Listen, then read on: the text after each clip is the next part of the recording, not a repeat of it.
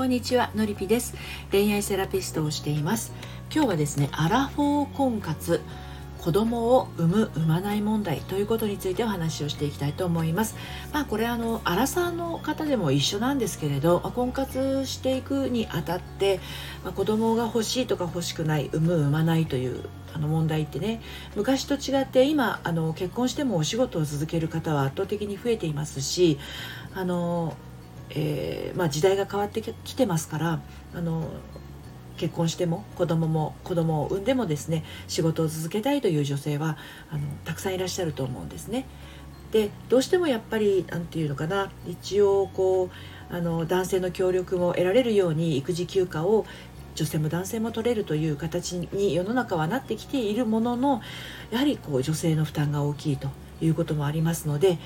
まあ、あの実際にねもう結婚している方もあの該当するかもしれませんが、まあ、ここはですね結婚する前の段階今あの婚活をしている段階の方にちょっとこの辺りを心に留めて婚活するといいよということについてねあのお話をしていきたいと思います。でまず前提として子供が欲しい欲しくないというのがあると思うんですね。で欲しくないという方はさほど問題ないと思います、え欲しくないという男性を選んで、えー結婚すればいいなと思うんですけどただですね男性側の気持ちが変わる場合がありますのであの、まあ、欲しくないと今の段階で思っていたとしてもですねその後どうなるかっていうのはちょっと話し合っていた方がいいかなとは思います。ただこうこの後お話しする欲しいという方も同じなんですがこれね話し合いだけではなかなかこうその場しのぎになってしまうことが多いんですよね。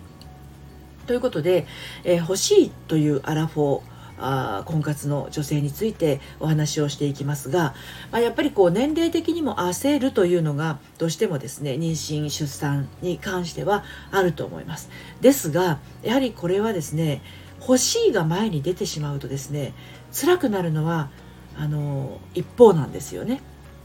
はい、欲しいが前に出るとあのなかなかできなかった時、まあ、そういう可能性もなきにしもあらずですよね。でそうなった時に一方が辛くなる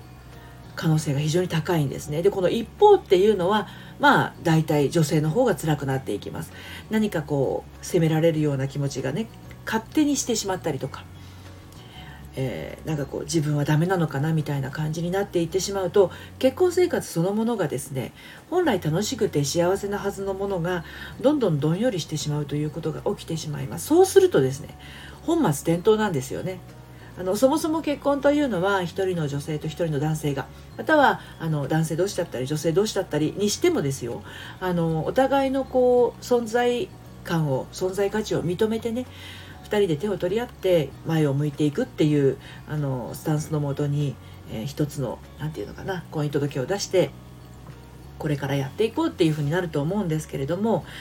まあ、それがその子供が欲しい欲しくない問題が絡んでくる産む産まない問題が絡んでくることによって本質からちょっとずれていってしまうとあの片方が辛くなるんですよ。でこれね両方が辛い場合はあの両方であの手を取り合えるんですけれどあの片方が どうしてもこう重く考えてしまう。要は身ごもって出産する側の方がなんかこう責任を感じてしまうということがあるんです。必ずしも女性のだけのね責任ではなかったりするんですけれどもね。ですので結婚する時はもちろんその子供が欲しい欲しくないっていうのはあるでしょうから、ま婚活アプリとかね結婚相談所で私は子供が欲しいですとか私は子供がいなくても大丈夫ですっていうプロフィールに書くっていうのは当然あの出てくるとは思いますが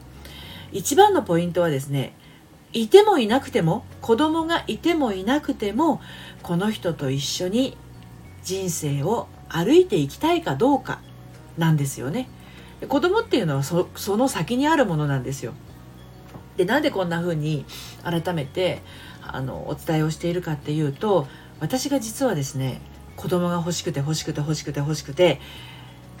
結婚を急いだタイプだからなんですね。まあ、20代だったんですけどあの20代に結婚しないと結婚しないとっていうか20代に出産しないとっていう変な思い込みがあってですね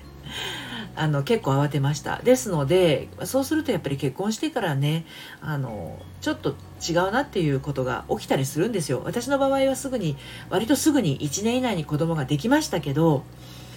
私の場合は逆に子供ができたことによってあの結婚へのその目標達成みたいなものはできてしまったので逆にその結婚してからの旦那さんとのその何て言うのかな、まあ、割と出会ってすぐ結婚を決めて半年以内に入籍してしまったっていうのもあるんですけれど、まあ、20代に子供を産みたいっていうのがありましたからね。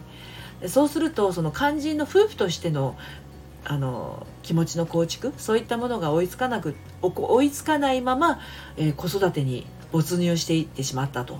いうものもありましたので、まあ、ここはですねアラフォーで子供が欲しいっていう方は1分1秒のこう時間もねあの無駄にしたくないぐらいの